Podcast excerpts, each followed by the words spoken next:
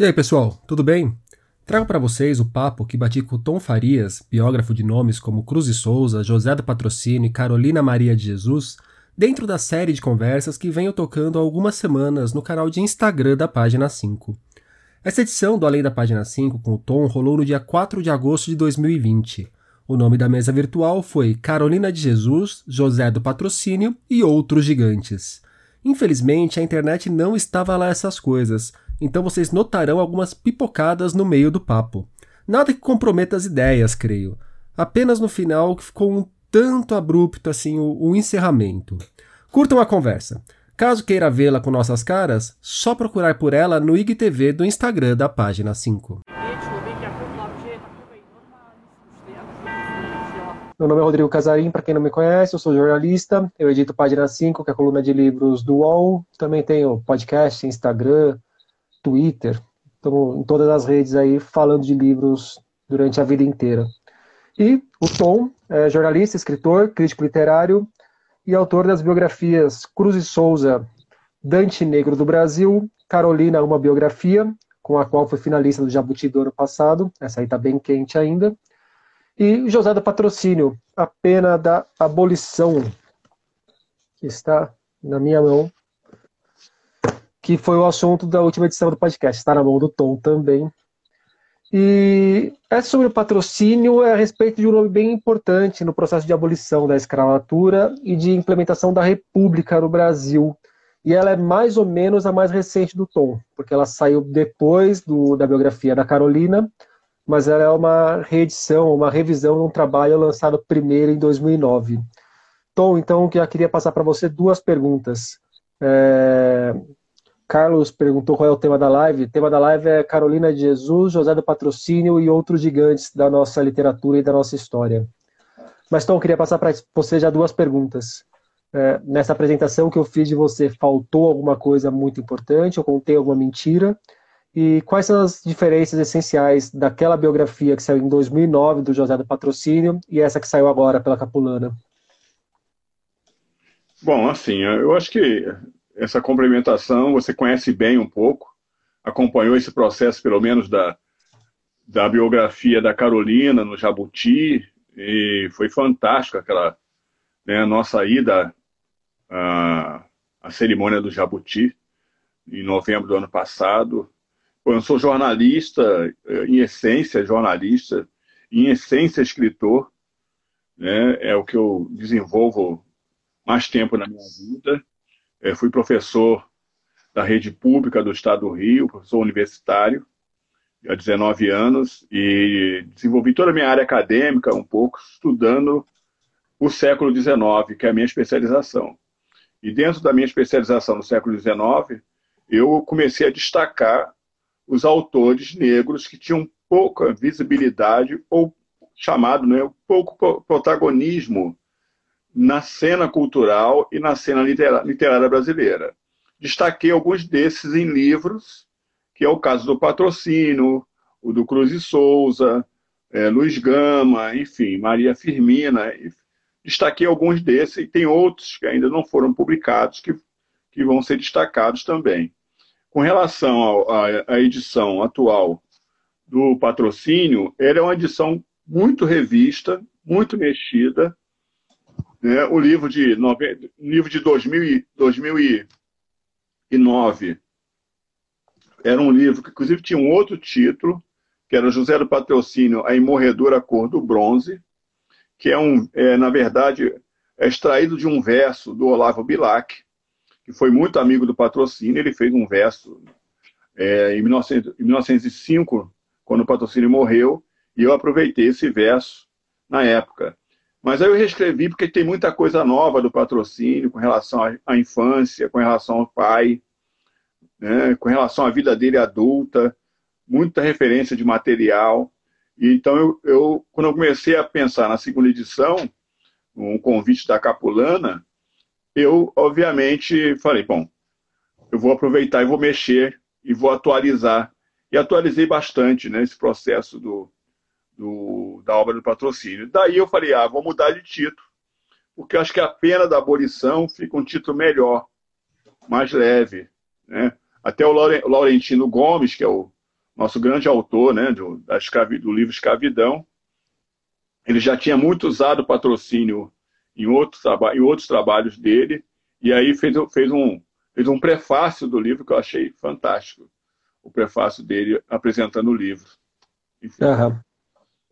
O...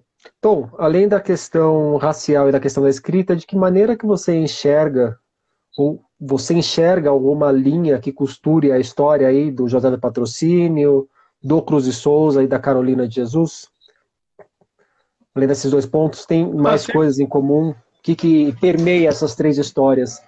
Porque você comentou até do Jabuti, e aí né, eu fui um dos jurados do Jabuti do ano passado de biografia, e lendo a biografia do Tiradentes, lendo a biografia da Carolina, e muitas partes, até da biografia do Jorge Amado, é, em alguns momentos parecia que era a mesma história sendo contada, só com personagens diferentes, porque a história do Brasil vai se conectando muito, né? É, existe isso também na hora que a gente traça um paralelo na, na biografia desses três nomes, Cruz e Souza, José do Patrocínio e Carolina? Bom, a princípio, assim, eu, eu, eu li as três biografias. A minha tinha que ler, não tinha jeito. Não li a minha, né? Mas assim, eu li, eu li, Imagina eu li algumas vezes. É eu, eu, eu releio meus livros, eu releio meus livros depois de publicados como leitor. Eu releio como leitor. Faço Costuma críticas gostar? ao meu livro. Por isso que o patrocínio, por isso que o patrocínio tem isso, né? Essas mudanças. Agora o Carolina está saindo em outubro a segunda edição. Vai acrescentar 66 páginas, tem muitas críticas do que eu fiz.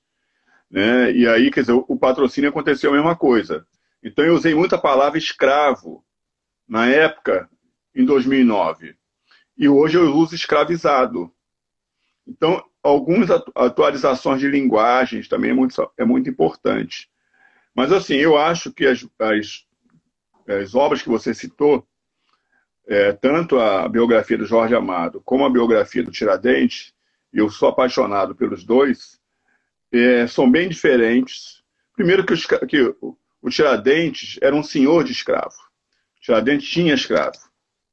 Né? Aí você já tem uma outra perspectiva do olhar né, um olhar do privilégio de quem tem escravo, é branco, tem escravo, né, e o olhar de quem é escravizado. O patrocínio ficou do lado do, dos escravizados porque a mãe era escravizada. Né? A Justina Maria do Espírito Santo era uma escravizada. Então, esse olhar ele tem de dentro da senzala. O Tiradentes tem um olhar de fora da senzala. Né? O Jorge Amado já é de uma outra, uma outra época, uma outra geração. Ele olha isso por um outro panorama. Ele olha de um palco, o Jorge Amado olha disso de um palco, e ele consegue ver a senzala e o trono do Senhor, ou seja, a senzala e a casa grande. E ele fez uma opção de juntar as duas coisas em histórias fabulosas, né? É, histórias fantásticas que contam a história do Brasil de forma sensual, de forma política, de forma, de forma resiliente, de forma sofredora. Então esse é o Jorge Amado que a gente, que a gente conhece. A vida do Jorge Amado mistura um pouco com a vida do Brasil, né? Mas do Brasil do século, do século XX, das grandes mudanças políticas, enfim, partidárias, né, que ele basicamente se envolveu. Agora, eu quer dizer, os, quais são os pontos? É que eram figuras que deixaram uma marca na história do Brasil cada, uma no, cada um no seu tipo de protagonismo, cada um no seu tipo de visibilidade. Né? O Tiradentes só não foi mais longe por uma questão mesmo da política da época e de dar uma, um exemplo, porque senão ele teria sido perdoado, como todos os outros foram. Quer dizer, ele foi o único enforcado, né, esquartejado. Então, quer dizer, essa perspectiva do poder, essa perspectiva do privilégio, o patrocínio teve que arrombar portas. Porque a primeira noção é do homem negro. A primeira noção do Tiradentes é do homem branco. Prime... Eu conheci o Jorge Amado, né? Pessoalmente. A primeira noção do Jorge Amado é do homem branco.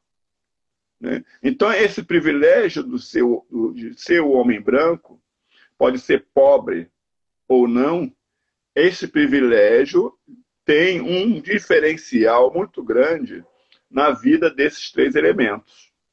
É, e aí vocês estão pegando um camarada do século do século XVIII, que é o caso do, do Tiradentes, que é a biografia fantástica, né? Maravilhosa, muito, muito bem documentada. Pegamos um camarada do século XX, que é o caso do Jorge Amado, também é uma biografia, um livro escrito pela, pela Josélia Aguiar, né? muito bem, muito bem escrito, muito bem documentado, muito bem, uma história muito bem contada. Convence essas histórias. Isso que eu estou dizendo, essas histórias convencem desse ponto de vista. E aí você tem a história do, do patrocínio, né? Um camarada que teve que é, é, vamos dizer, reinventar a própria vida pelas condições de pobreza, pelas as, as, as poucas condições de acesso que teve na, na, na, vida dele em si. Então, um pouco por aí que eu, eu queria pontuar. O, mas trazendo agora para o seu trabalho, Tom, a biografia do patrocínio do Cruz e Souza e da Carolina, além da questão de serem escritores e além da questão de serem negros, quais são os pontos de contato mais forte que tem entre a história dessas três pessoas? E além do apagamento que eles eu, sofreram ao longo da história, claro, né? É, eu acho que assim, primeiro é a, é a grande missão a, a, o fato de acreditarem em, neles próprios, né? como, como é, elemento de transformador da história. Nós, nós, nós vamos pegar o patrocínio que chega aos 14 anos no Rio de Janeiro, sem ninguém, né? e aí, quer dizer, poderia ser qualquer um no Rio de Janeiro, poderia ter sido morto, entrar na marginalidade, qualquer coisa que ele podia ser é, é, ser um, um embarcadiço. Não. O patrocínio foi e se empenhou, pra, estudou, teve os problemas dele, mas assim, a grande missão que cada um desses personagens vem em si, o Cruz de Souza também e a Carolina, é que eles são uma espécie de transformadores da história, que são os exemplos de transformação da história. A história de resiliência deles, de cada um deles, foi que é, possibilitou, possibilitou dar margem né, do poder criativo, do poder de, de, de, de, de exemplo, do poder de, de trazer uma, uma, uma nova narrativa. Né? Cada um traz uma nova narrativa. Eu acho que isso, isso é importante. E essa, e essa fé, né? Eu acho que quando você você busca, é, tanto na história do patrocínio do Cruz e, e, da, e da, Carol, da Carolina, é assim, a fé neles mesmos, não a fé no sistema, né? Uhum. O sistema está aí para apagar, para impedir, para cercar. Nós estamos falando numa live ainda há pouco sobre a questão das cercas, né? E, e cada um desses homens e mulheres, né? E você tem Firmina, você tem um monte deles, Teixeira e Souza, Paula Brito, enfim, Gonçalves Dias, um monte deles. Mas cada um deles teve o papel de derrubar uma cerca para que nós, nós estivéssemos aqui hoje. Né? Então, a Carolina, o Cruz de Souza, as, o patrocínio tem essa conexão. Eles derrubaram alguma cerca para nós estarmos aqui. E muitas cercas dessas com muita energia, sabe? É, é. Ameaçando a vida de cada um deles. Mas eles não tiveram medo de, de, de, colocar a mão ou o pé e derrubar essas cercas. Sem eles, sem, um, sem a coragem deles, nós não estaríamos aqui. Então, o fator da coragem de cada um deles nas suas épocas foi, foi muito importante para nós, entendeu? O, na hora que você complementou a sua apresentação, você falou de um ponto que eu ia retomar, que é o seu interesse pelo século XIX, segunda metade do século XIX, principalmente. É, de onde vem esse interesse, Tom? Como é que você foi parar naquele período da história? Rapaz, essa é uma história que, que dá uns 10 lives, viu? é um dia, um dia de história com muita cervejinha. É, é o que eu ia falar, então já tinha que ter uma cerveja. É, mas enfim, tem aqui, tem aqui a, minha, a minha água. Mas assim, é, eu, o meu, eu perdi meu pai muito cedo, com 10 anos de idade. E eu tive um. Meu pai morreu de úlcera do odeno e morreu muito, muito mal, né? Eu era o filho mais velho, então eu tive um problema crônico de, de insônia. Então eu, eu tenho um recorde de insônia. Minha insônia, a minha insônia mais profunda é, é, são cinco dias sem dormir. Essa é a minha insônia mais profunda. Por isso que escreve tanto é. livro. É, hoje eu, hoje eu durmo, hoje eu durmo um, um, um pouco mais, eu sou, já sou mais preguiçoso para sair da cama, né? Então, meu recorde hoje são dois dias sem dormir, eu fico fácil, dois dias sem dormir. Mas então, eu, é, a insônia me proporcionou ler. Como eu não dormia, eu lia. E meu pai comprava muita, muita enciclopédia, muitos livros. Né? Eu achava até que ele comprava a mesma enciclopédia com capa diferente. É o cara que vendia para ele todo mês, assim, a cada três meses, enciclopédia, eu acho que só mudava a capa. Meu pai comprava aquela enciclopédia. E nessas enciclopédias tinha muita referência sobre autores do século XIX. E aí eu fui é, para a universidade e comecei a ter contato com uma, uma, uma, uma, história que eu não via em muitos livros que eu li em casa. Né? Eu morava ali entre Padre Miguel e Realengo, né, na, na, zona oeste do Rio de Janeiro, e eu fui descobrir, é, Rodrigo, que perto da casa da minha mãe, coisa de 20 minutos andando, morava a família do Cruz de Souza. Os tetranetos do Cruz de Souza moravam lá. Uhum. Né? Então, é, vem então essa, essa vontade na literatura de fazer uma especialização na, na área da literatura é, afro-brasileira. Né? Então, quer dizer, eu fiz na UF, no, no Rio de Janeiro, e aí eu, é, esse, esse aprofundamento vem um pouco desse meu período da, da juventude, onde eu já comecei a, escrever, eu escrevia diários, por exemplo, né? eu achei até pouco tempo é, três cadernos de diários meus, daquela, daquela minha época.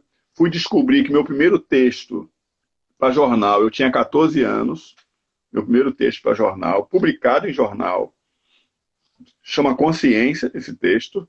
Eu, eu ia perguntar eu sobre o que, que era. É, Consciência.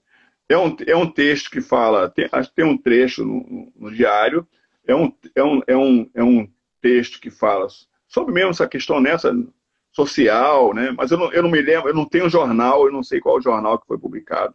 Mas eu tinha 14 anos, é, fui pago para esse, esse, esse artigo. Então eu comecei a desenvolver coisas por aí, mas eu de alguma maneira, de alguma maneira, eu é, me vocacionei para o século XIX. Que eu achei a história do século XIX muito interessante, muito rica eu fui descobrindo personalidades negras no século XIX fantásticas e que os livros didáticos não traziam. Você, você, você abre o livro didático você vê Cruz e Souza, filho de, filho de escravos criado pelos senhores. É mentira. O Souza não foi criado pelos senhores, nem educado pelos senhores dele. Então, os livros didáticos fazem uma, têm uma narrativa que é uma narrativa de obscurantismo, coisa medieval, sabe? Ou você apaga o sujeito, ou você embranquece o sujeito, ou você destrói o sujeito. Como não, quando você não consegue fazer as três vocações, você, você faz o quê? Desqualifica o sujeito. Ou seja, o Cruz de Souza só chegou aonde ele chegou porque tinha um, um apoio de branco. Aí você vai ver a narrativa do Cruz de Souza, os documentos né, primários lá nos, nos arquivos catarinenses, e você vai encontrar toda a narrativa do pai, que era um pedreiro, mas que dizia que não queria para ele, para ele, para a vida, não queria o exemplo da vida dele para os filhos. Então colocou os filhos na escola. Era uma raridade colocar um filho na escola. Nem branco gostava, queria colocar filho na escola no século XIX. Não era uma coisa assim, uma obrigação de colocar o filho na escola, entendeu? Mas o pai do Cruz de Souza colocou os dois filhos, João da Cruz de Souza e, e, e, o, e o irmão, Norberto da Cruz de Souza, para estudar. Né? Então, é, essa, foi, essa diferença do Cruz de Souza foi me alertando para outros protagonistas, que é o caso do patrocínio, que tem uma história fantástica, você já, você, como você já leu, né? É, é a história do Teixeira e Souza, desde muito tempo, Teixeira e Souza não é dado como criador do romance no Brasil. Né? Além de criar o romance no Brasil, Teixeira e Souza criou o folhetim no Brasil. Em 1846. O primeiro folhetim publicado no Brasil é dele, do, do Teixeira e Souza, num jornal chamado O Brasil, em 1843. Depois ele, ele publicou pela, pela editora do Paulo Abrito, que é um, do, um dos maiores editores do Brasil, né? também negro, também da editora do Paulo Abrito, foi que ele publicou o romance. Só em 44, um ano depois, é que veio o romance do, do Manuel Antônio de Almeida, né? Ele publica a Moreninha. E essa Moreninha que vem sendo dito que é o primeiro romance, porque o romance do Teixeira e Souza era, era mal feito, não tinha, sabe, é, não desenvolvia de bem os personagens. Mas o que importa isso foi que o Manuel Antônio de Almeida deu primeiro o Teixeira e Souza, né? Para uhum. poder escrever a Moreninha.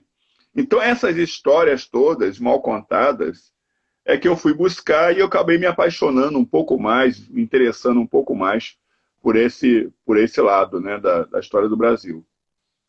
E quanto esse Brasil de começo do século XXI, Tom, é, reflete ou se assemelha àquele Brasil do século XIX? Olha, ele, ele, ele se assemelhar é difícil. Se assemelhar é, o, o, Brasil do século XIX, eu até fiz um artigo há pouco é... tempo no, agora no, no, no, então, deu uma travada. Você pode começar de novo a resposta, por favor? Ok, querido. Sempre quando der travada, você me avisa, viu? Tá, é, é, quando, Mas, quando eu... acontecer, eu levanto a mão. É, há muita diferença, há, há muita diferença do Brasil do século XIX para o século XX. Muita diferença. Eu escrevi um artigo agora, tem duas semanas para a Folha, falando do racismo na literatura desde o século XVII. Eu não sei se você chegou a ler, ou se os leitores que estão aqui. Quem leu o artigo aí pode, pode me dar da conta. Minha, da minha parte está na pauta, inclusive. É, e, e o... estão perguntando qual é, o, qual é o romance do Teixeira e Souza. Eu falei, é O Filho do Pescador, 1843. É o primeiro romance publicado no Brasil. E aí, quer dizer, é, você vai pegar o século XIX, é de, uma, é de uma, um protagonismo do negro de forma absoluta. Não só na literatura, né? que aí você tem lá o Teixeira e Souza, em 1843, como tem o, o próprio Paulo Abrito, que era contista, poeta, tradutor, romancista. Você tem o Machado de Assis, que nasce ali, né, na, na, na gráfica do, na gráfica do Paulo Abrito, o Machado de Assis. O primeiro texto do Machado de Assis foi publicado pelo Paulo Abrito, o primeiro texto. Né? É, você tem Gonçalves Dias, você tem Gonçalves Dias, né, que é a mistura do negro com a mistura do negro Gonçalves Dias, que é a mistura do negro com índio, né? É, e você vem numa, numa, numa onda de crescimento que vai dar lá no Maranhão, né? não só com Gonçalves Dias no Maranhão, mas também com, com, com Sotero dos Reis, que é um grande gramático nosso, com Maria Firmina dos Reis, que é prima de Sotero dos Reis, né? que é a primeira romancista, a primeira poeta, a primeira cronista também do, do, do século do século XIX. Você vai na música, com o padre José Maurício, chamado, chamado de, de é, o Beethoven, o Mozart brasileiro, Padre José Maurício. É, você vai na medicina, para você ter ideia, um terço dos médicos no século XIX eram negros no Brasil. Um terço dos médicos no Brasil eram negros. E alguns mais do que, mais do que hoje. Não, hoje é, você tem bastante médico você tem bastante médico hoje, né? Mas, assim, a, a, proporcionalmente para a população, era muito fácil você ter um médico negro, embora a maioria deles não exercesse a profissão. Né? Por exemplo, é, é, o, o, filho do padre José Maurício foi um dos fundadores da, da Escola de Medicina no Rio de Janeiro. Né? José, o José Maurício é, Nunes Garcia Filho. Nunes Garcia Filho. E, e outros que, que foram, viraram dono de jornal, e, enfim, Vicente de Souza, um monte deles que viraram dono de jornal. Patrocínio quase foi médico, né? mas optou pelo, pela farmácia. O Olavo Bilac, tinha sangue negro, a, mulher, a mãe do Olavo Bilac era mulata, também estudou, também estudou medicina, embora não concluiu o curso. O pai era, o pai era médico do, do Olavo Bilac. Né? Então, quer dizer, essa, essa turma toda do século XIX é que faz essa transformação. É, o Cruz de Souza é o, primeiro, é o único negro no Brasil que fundou uma escola literária, que é o simbolismo. É o único negro no Brasil. Né? O patrocínio, quer dizer, o patrocínio não voou no balão dele no século XIX porque pegou fogo. Mas é, mas é o cara que introduziu o primeiro automóvel no Brasil.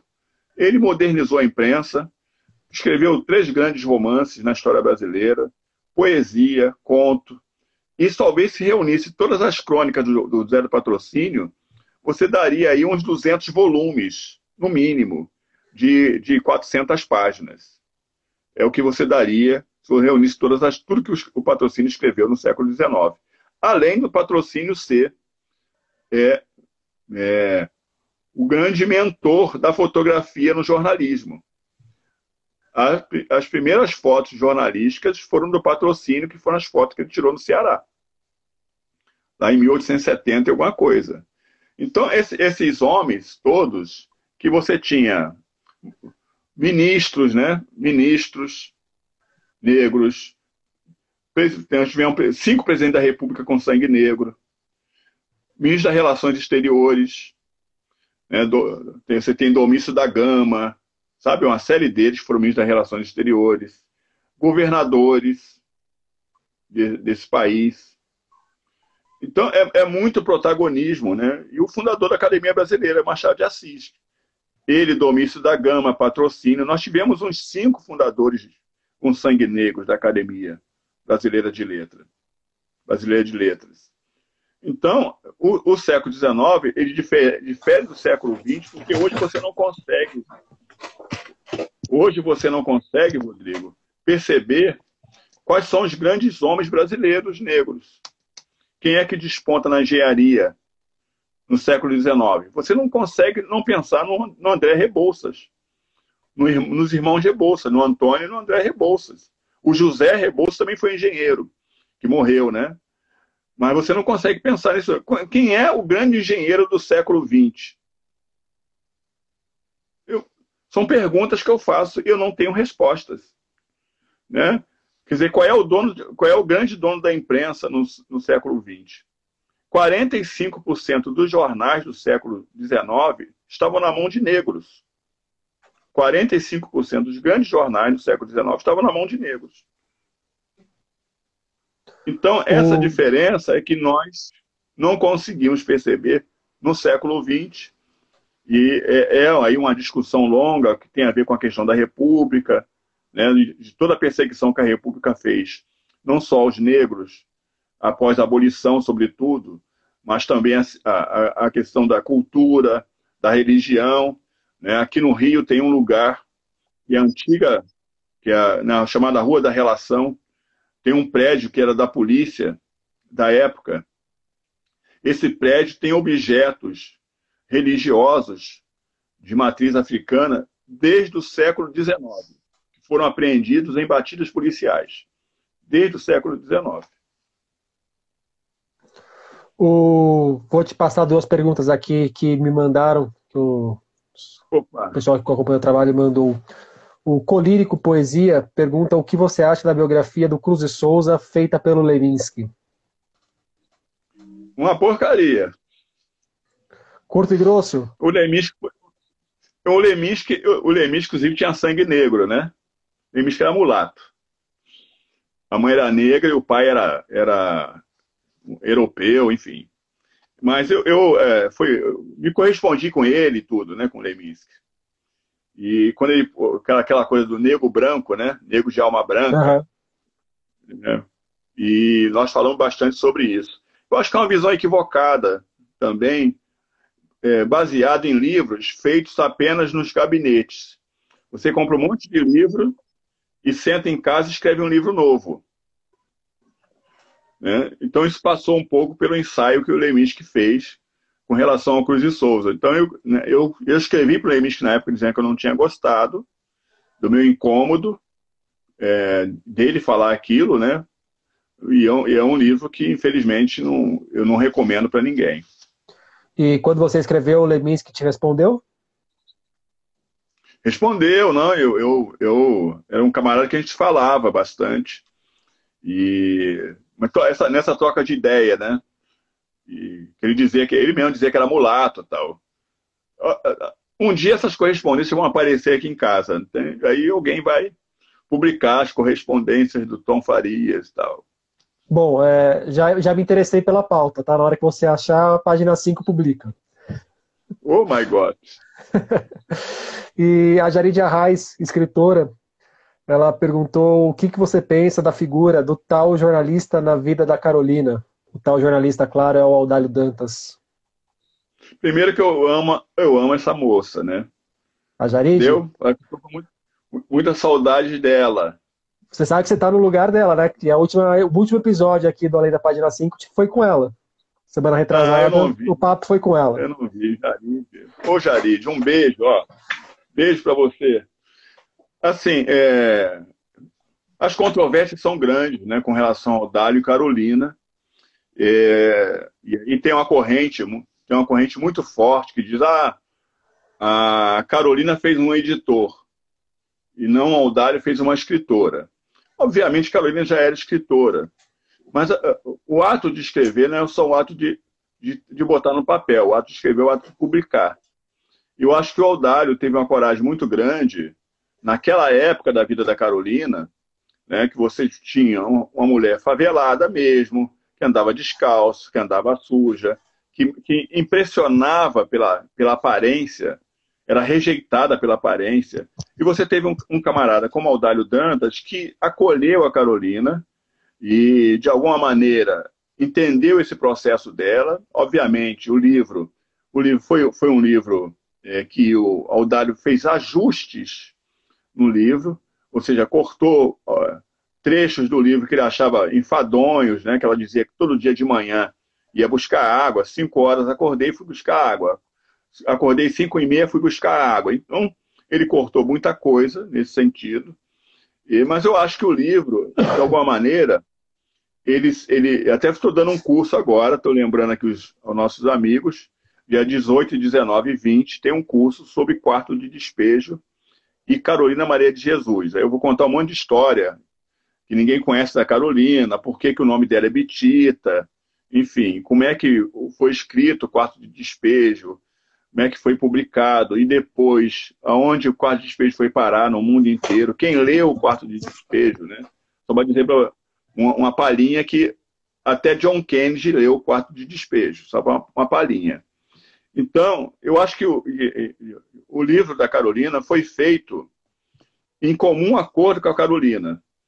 O Audálio ficou mais ou menos com dois anos pensando em quem publicasse, vai publicar os romances, publicava as poesias da Carolina, porque o livro não estava pronto. Em 58, quando eles se conheceram, tinha alguns trechos do livro pronto. Mas se você pegar no final de 58 e 59, tem várias passagens onde a Carolina cita o Dário Dantas no próprio quarto de despejo. Isso quer dizer o quê? O livro não estava pronto. Não era um livro uhum. acabado dos, dos 38 cadernos que o Odálio teve acesso, né, a maioria eram os oito romances que a Carolina tinha, publicado, tinha escrito, um foi publicado, as centenas de poesias que ela escreveu, as centenas de músicas, de letras de músicas, as, as seis peças de teatro, enfim, as coisas mesmo, os aforismos, os pensamentos dela, é, receita de bolo, tinha, tinha tudo naqueles 38 cadernos da Carolina. Conta, né? Tinha tudo naqueles 38 cadernos. Mas eu falo assim, o, o, a Carolina reconheceu todos os méritos do Aldário antes de morrer. Em dezembro de 76, ela morreu em, em fevereiro, 13 de fevereiro de 77, ela, numa entrevista para a Folha de São Paulo, reconheceu que sem o Aldário Dantas, ela não teria nada. Ela não chegaria onde ela chegou, porque até ele, porque ela dizia, ele tem uma é o único que tem uma paciência de Jó, que teve uma paciência de Jó comigo, porque ela era uma mulher muito difícil, a Carolina, muito difícil. E todo o processo depois do livro, o, rasco, o, o vamos dizer assim, a boneca do livro foi apresentada para Carolina. O Aldali mostrou a boneca do livro para Carolina e ela aprovou. Depois ele levou o prefácio do livro. Ela leu e gostou do prefácio do livro. Depois levou os desenhos do livro, pelo, pelo Del Nero, que fez os desenhos do livro. Ela também gostou do livro. Ela podia estar emocionada com tudo aquilo, mas ela tinha um senso crítico muito grande para dizer isso aqui eu não quero e aquilo, aquele outro eu não quero. Então, é, assim, foi uma descoberta mútua entre um repórter que encontrou uma, uma grande personagem, uma grande narradora de uma história que ele queria contar, ele teve a humildade de deixar a Carolina contar essa história no lugar dele, né? E a Carolina, que durante 20 anos batalhou para ter um editor e encontrou um editor através do Aldário Dantas. Então, eu, eu, acho que eu reputo valores tanto para o Aldário Dantas como para a Carolina Maria de Jesus, entendeu? Legal. É, duas perguntas aqui do pessoal que está acompanhando a live. Eu vou amarrar as duas, tá? A Cida pergunta qual a importância da mulher negra ler a Carolina e o professor Claudemar, como resgatar o protagonismo negro em tempos atuais? Bom, assim, vamos, vamos pelas damas. Primeiras damas. É, qual a importância da mulher negra e a Carolina? É porque este lugar da mulher negra foi ocupado pela Carolina entre 1940 até 1977, quando ela morreu. Então, a Carolina, é, eu estava falando no início da nossa live, né, de aquelas pessoas que vão derrubar cerca para que a gente possa passar, e quanto mais cerca você derruba, mais gente passa por esse, por esse, por esse caminho aberto. Então a Carolina sacrificou a própria vida para abrir e derrubar essas cercas. Ao ler a Carolina com distanciamento de 60 anos, por exemplo, da publicação do Quarto de Despejo, que faz agora no dia 19 de agosto, 60 anos, ao ler a Carolina com esse distanciamento, a gente percebe o quão é importante nós colocarmos nossa narrativa no papel. O quanto é importante, né? A Carolina podia ter ditado a vida dela para o Aldário Dantas, porque ela escrevia aquele português que todo mundo acha que não é certo, que não é o, o, a língua culta. Ela podia ter feito essa. É, o Aldário podia ter escrito a história da Carolina. Mas não, ele permitiu que a Carolina contasse a sua própria história da maneira que ela quis contar a sua história e da forma que ela encontrou para contar essa história.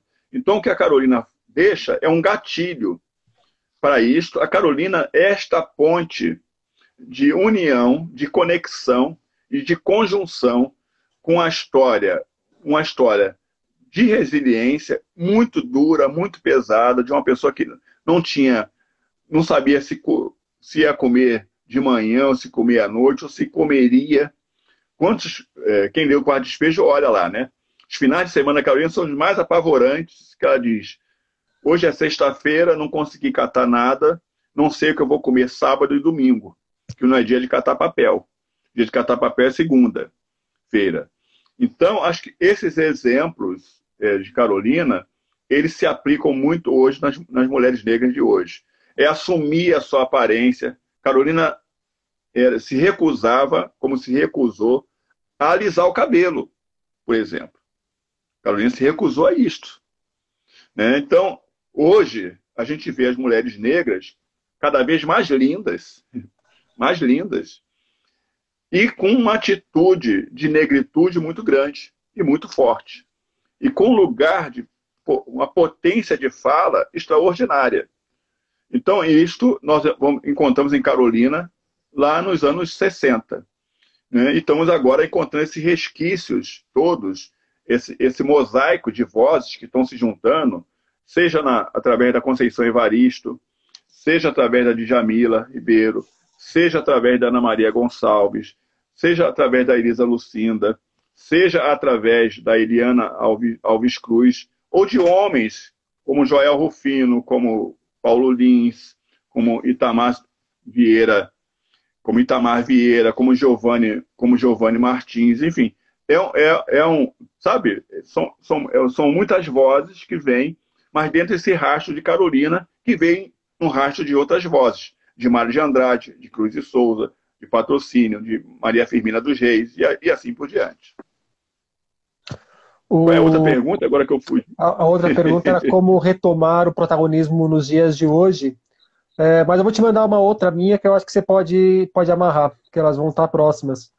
Queria te perguntar sobre o. Ainda ecoando o artigo que você escreveu para a Folha semana passada. É, ali você fala do racismo na nossa literatura. O racismo que a gente tem, Tom, na nossa literatura e no nosso meio intelectual, ele é igual, ele é maior ou ele é menor do que o racismo que a gente tem na sociedade em geral no Brasil? Bom, a primeira pergunta lá, eu, eu diria, está é, na hora da gente de, de, é, derrubar essas estátuas todas. Essas estátuas são fantasmas que nos vigiam é, por todas as partes que a gente caminha na sociedade brasileira. É, e são as estátuas colocadas lá é, por, pelo poder. O poder tem, a, tem, a, tem a, grande. É, o poder tem, tem esse privilégio né, de nos torturar e depois, quer dizer, trazer a figura do torturador para mostrar que ele continua mandando. Então, acho que, respondendo à pergunta anterior, eu acho que seria um pouco disso. Precisamos começar a, a, a derrubar essas estátuas, transformar o nosso meio que a gente vive, o meio urbano. Né? A, a cidade é algo que nos confina, está ali para nos confinar. Ela vem se transformando desde o século XVI, no sentido de que de dominação. Né? Acho que o, o, aprendizado das fugas, dos quilombos, das revoltas todas, é, é, é, ensinaram muito ao poder de como controlar essa sociedade deserdada sabe, da sorte e da fortuna. Né? E aí, quer dizer, pe é, pegando o, a, o teu caminho, pegando o teu caminho da questão do racismo na literatura, eu acho que ele, ele permanece, de alguma maneira, porque você vê o quadro da, da literatura brasileira, quer dizer, o que, nós, o que nós temos hoje, em termos de literatura brasileira, é, são alguns nomes que despontam mas sem uma, sem uma, uma, uma, uma razão de transformação social. Eles vêm, se apresentam, mas não, não são absorvidos como protagonistas. E isso é, isso é repassado de alguma maneira, né? Eu, eu, até foi uma coisa que eu, que eu anotei há pouco tempo. Deixa eu ver se eu consigo é, catar aqui rapidamente. É que eu falo sobre a questão da, que é a questão da, da negritude, né? Eu digo que a, a cor preta, ela não garante a, a negritude de ninguém. E você tem lá um presidente da Fundação Palmares, uma escória, cujo pai, o, grande, o meu, meu, grande amigo Oswaldo, de Camargo, o Sérgio Camargo é presidente, aquilo não tem negritude. Aquilo não representa negritude nesse sentido. Então, quer dizer, quando, gente, quando eu escrevi o artigo da Folha, foi preocupado porque eu odeio ódio racial de branco, como odeio ódio racial de negro. Eu odeio os dois ódios, ódios raciais. Como odeio ditadura de direita e como odeio ditadura de esquerda. Eu não curto nada disso. Então, quando eu falei lá no meu artigo da Folha sobre a questão do racismo na literatura, eu quis dizer o seguinte, quer dizer, o ódio racial eles vêm, ele vem por, por vários caminhos de diversos processos. Né? A sociedade, você pega, hoje, hoje me chamaram para um evento de audiovisual, que eu recusei, porque todos os debatedores eram brancos. Aí eu reclamei sobre isso. Ah, não, mas tem a mulher, a mulher que vai ser a mediadora, mas essa mulher é branca. Ela não, não representa para mim mediação nenhuma.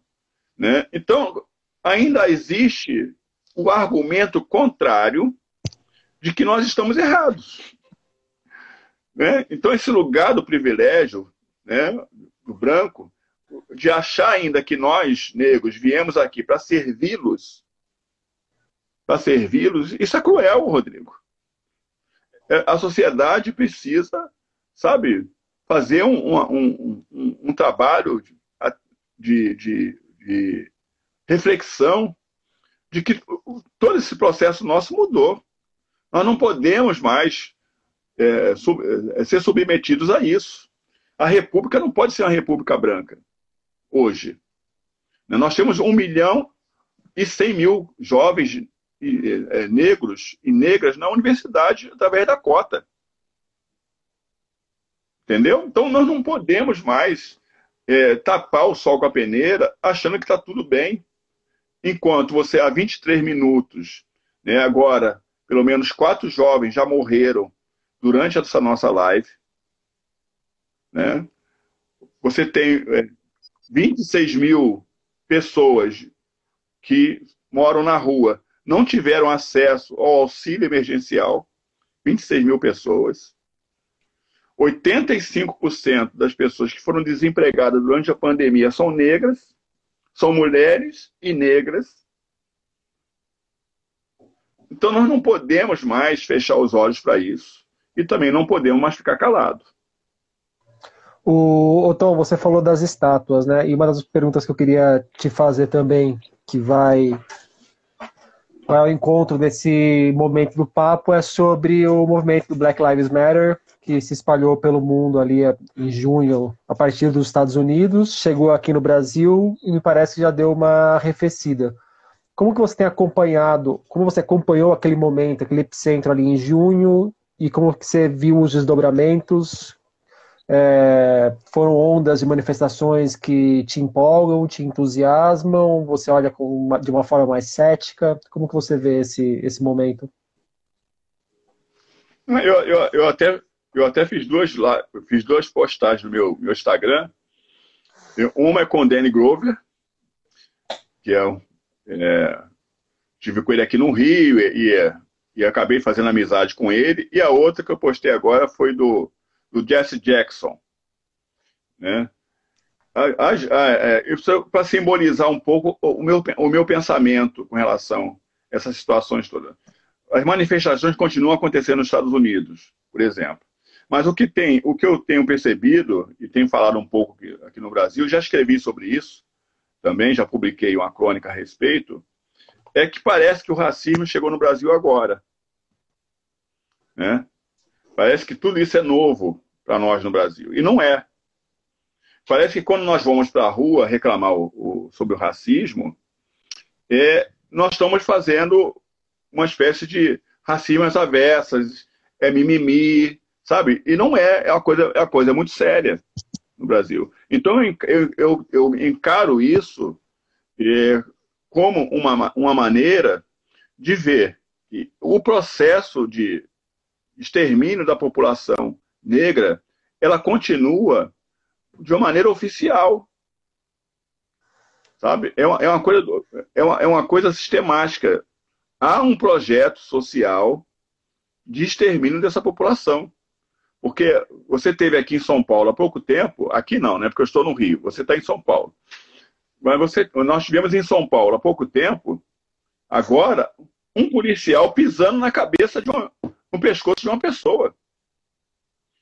Obviamente, esse policial que pisou no pescoço da pessoa, ele viu esse filme de, de Estados Unidos, né, do, do George Floyd, sendo pisado e morto asfixiado pelo, pelo pé de um policial. E ele quis. Sim. Travou de vez.